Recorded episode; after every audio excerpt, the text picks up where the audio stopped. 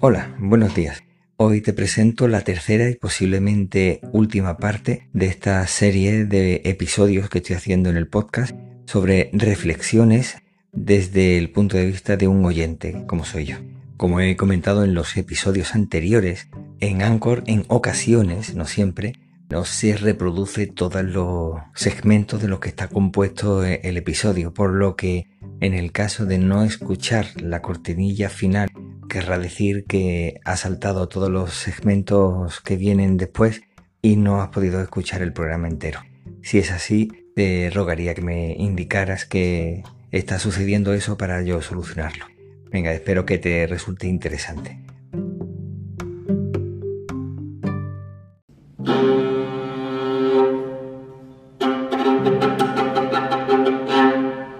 Bienvenidos al Extra de Argifonte, un podcast donde me extiendo un poco más en temas en los que en el diario de Argifonte normalmente no hago. Un lugar donde hago reflexiones y si fuera posible también sus conclusiones. Te invito a mi mundo.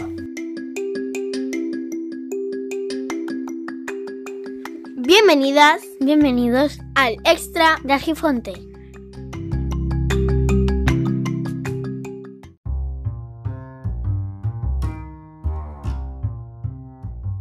Creo que el contacto directo con el creador o la creadora es muy importante. Sobre todo cuando estás con esos auriculares que te está hablando esa persona independientemente de cómo estés tú, eh, haciendo lo que estés haciendo, no estés haciendo nada, simplemente escuchando. Parece que te encuentras con esa persona que te está hablando, independientemente si tú estás trabajando, andando, paseando, corriendo. Como si esa persona está hablando desde su sofá es como si tú estuvieras en el sofá de al lado, escuchándolo. O si estás paseando por el bosque, o la ciudad, o el pueblo, resulta que parece que lo estás acompañando. Si además esa persona que consigue desplegar esa magia resulta que tiene una comunidad que es afín precisamente a eso, que no busca pertenecer a una élite que me venga con marketing ese típico de decir el número uno en ventas en Estados Unidos. Da igual que sea una red independiente sea la primera red independiente o sea el podcast, el primer podcast eh, de habla hispana del mundo y es capaz de transmitirte, lo escucharé ya sea el primero de los podcasters o el primero en crearlo, si es amateur o es un profesional. Resulta que viene también la idea de cuando llevo tantísimos años escuchando podcasts y tantísimos podcasts a lo largo del día, te vas dando cuenta como hay gente que considera, o se considera, mejor dicho, independiente. Además tienen una comunidad enorme y resulta que te hacen programas de una hora, dos horas, tres horas, te quedas alucinado diciendo, bueno, ¿cómo es posible hablar tanto de un mismo tema? Pero si te pones a escucharlo, te das cuenta que es que esa persona está escuchando podcasts que tú ya has escuchado antes, que lo ha dejado reposar, que han aumentado un poco la información escuchando a otros podcasts y resulta que saca tu episodio como si fuera eh, un altavoz único de la historia que jamás antes haya escuchado nadie sobre ese tema. Me resulta curioso porque a lo mejor eh, utiliza expresiones o frases completas que ya he escuchado yo en otros podcasts y que él o ella, sin darse cuenta, se refiere. Fulanito o menganito ha escrito o ha dicho esto y resulta que tú lo has escuchado antes, se te ha quedado grabado y eso precisamente lo utiliza esa persona para poder decir exactamente lo que quiere decir y lo que quería decir la otra persona. Como hay gente que cogen ideas de sus ídolos, pero después considera que son ellos mismos los que la han creado, necesitan continuamente decir que ellos son independientes y que no se dejan guiar y decir que no les gusta lo que está haciendo esa persona. Da igual el partido político o da igual el grupo al que pertenece o da igual a la red de podcast y son cosas que es lo que comentaba al principio. porque estás continuamente reafirmándote en lo que tú dices, en lo que tú haces, como si necesitaras decir, mira que yo soy no, no, di lo que considera, pero no creo que sea necesario constantemente reafirmarte en lo que dice. Habrá gente que te crea, pero una persona con un mínimo de crítica dice cuando hay alguien que está continuamente reclamando autorización, validación o lo que sea, entonces que está demostrando que tienes una inseguridad tremenda y que necesitas tener a gente alrededor tuya. Yo sé que tú me estás escuchando Y con tal de que me escuches tú es suficiente. No necesito hablarle al grupo en general como si fuera yo un padre, un pastor o lo que fuera. Y esto me llega a mí precisamente a la siguiente idea, a esos podcasters que se ponen a rebatir a otros podcasters. A mí eso me descoloca por completo como oyente. Yo estoy escuchando un podcast y a lo mejor dan su opinión o cuentan una historia o cuentan su vida y me parece perfecto. De buena primera escuchas un episodio en el que empieza a meterse a ofender, a poner entredicho. Y dice tú, bueno, pero si yo ese podcast no lo he escuchado, por lo menos podrías ponerme lo que dice, pero no lo hace. Entonces hay algunos que dicen, bueno, dice fulanito que hace tal o dice tal cosa. Ya, pero me lo estás contando desde tu visión, o sea, me lo vas a leer con tu forma de leerlo. Y si no te ha gustado lo que está diciendo, ya le vas a poner ese tono despectivo para después criticarlo. Entonces no me está siendo objetivo. Y aunque lo sea, si yo te escucho a ti, no escucho a otro, no me interesa lo que diga otro.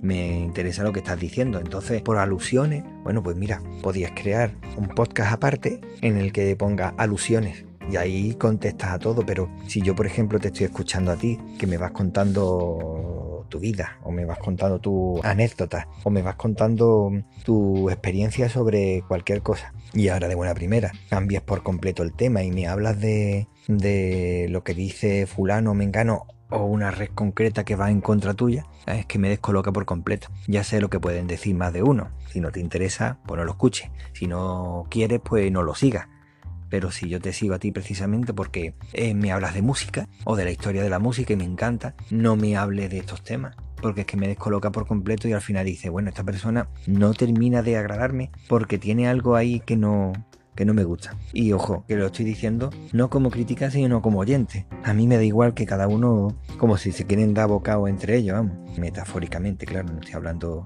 de forma literal.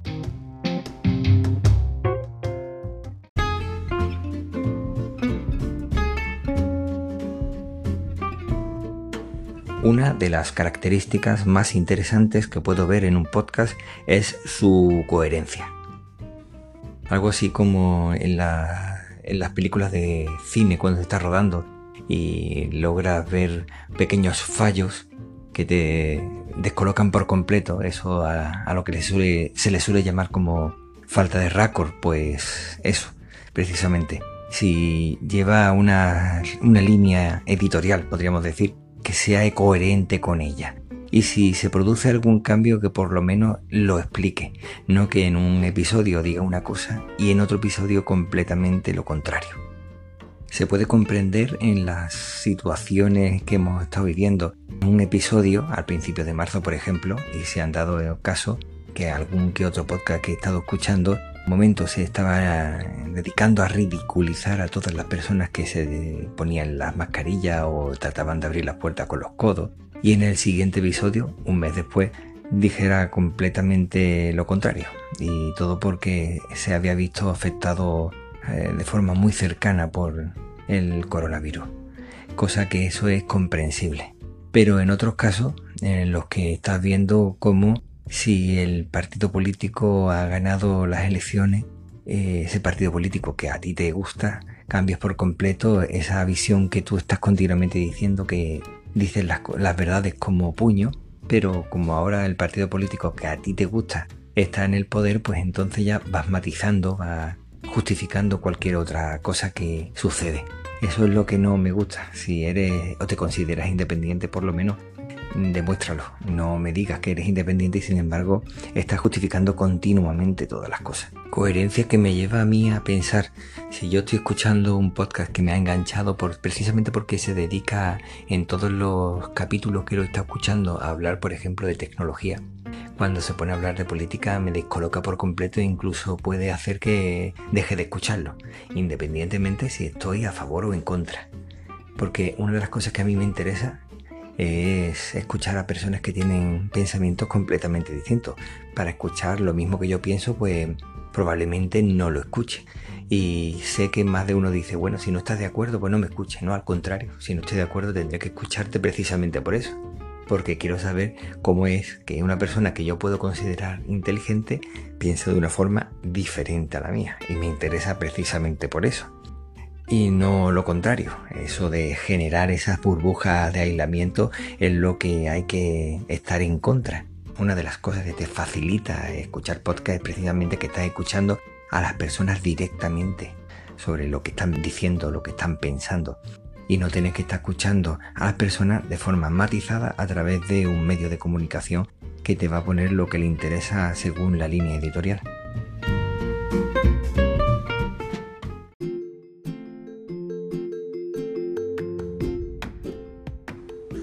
Una cosa aparte.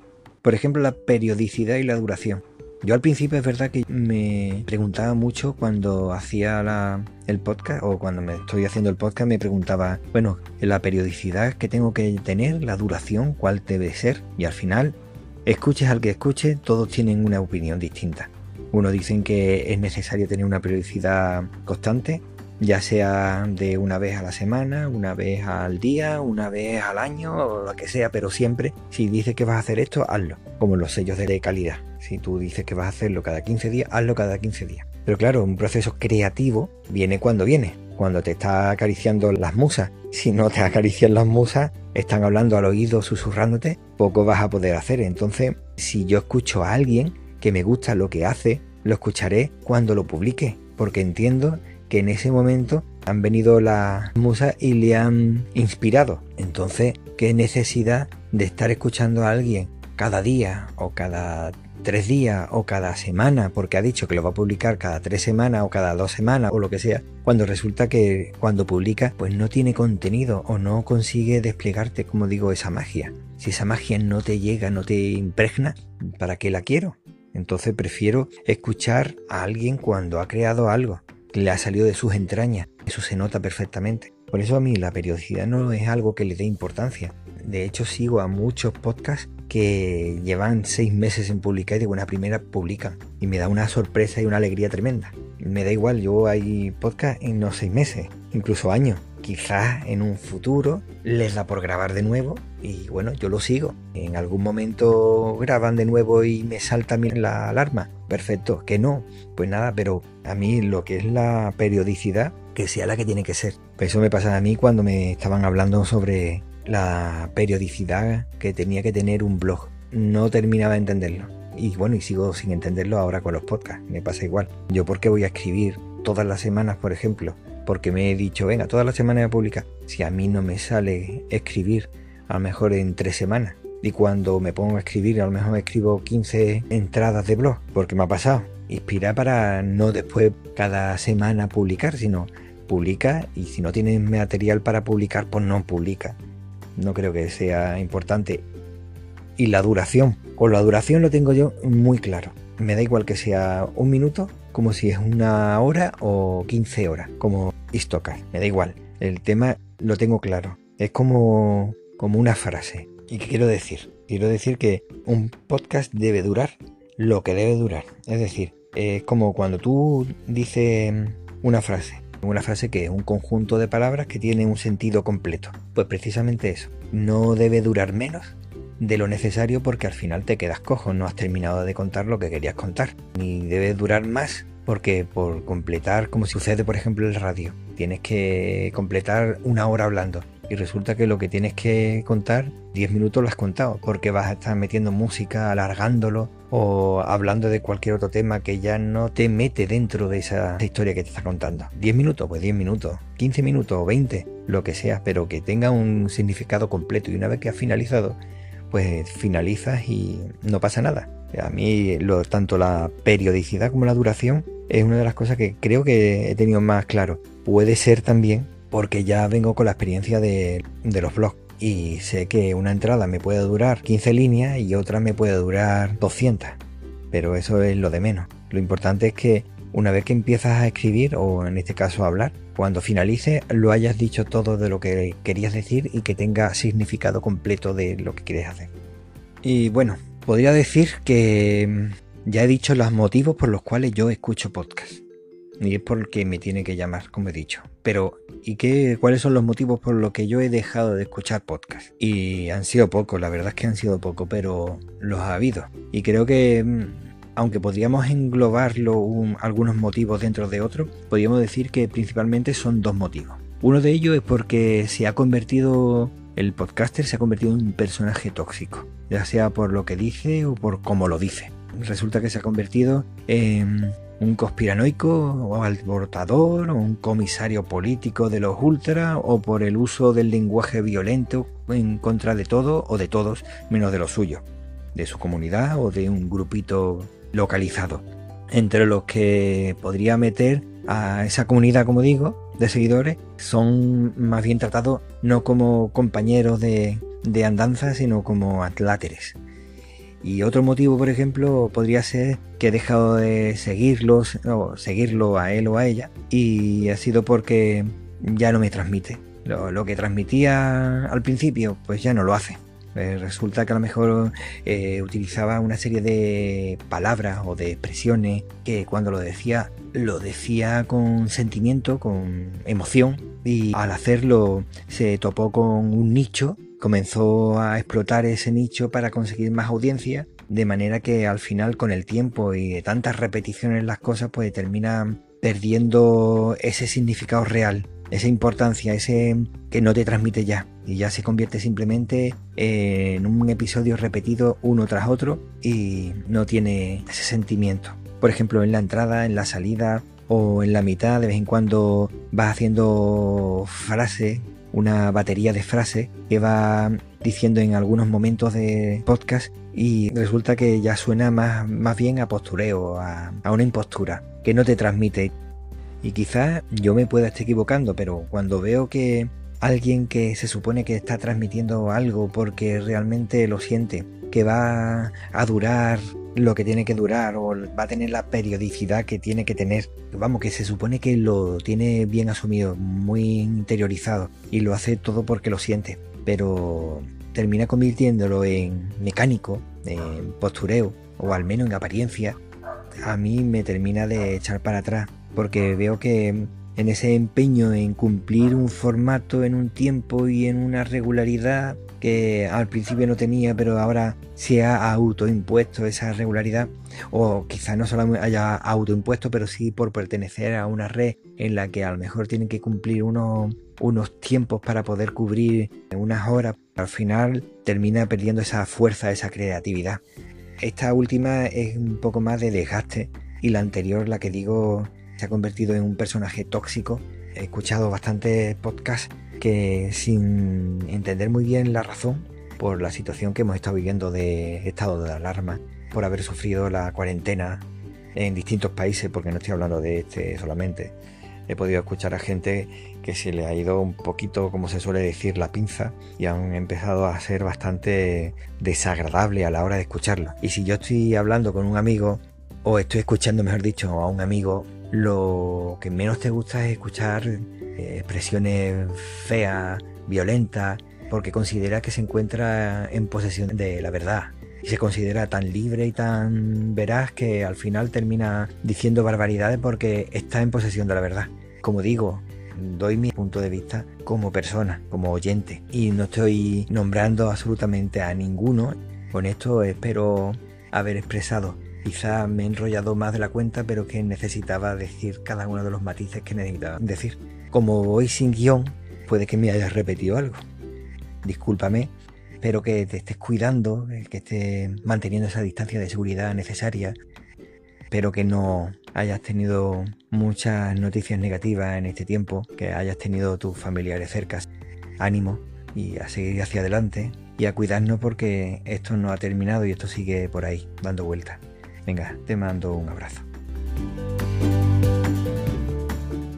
Esto ha sido todo por hoy, espero que te haya resultado interesante. Muchas gracias por cederme lo más preciado que tenemos, que es nuestro tiempo.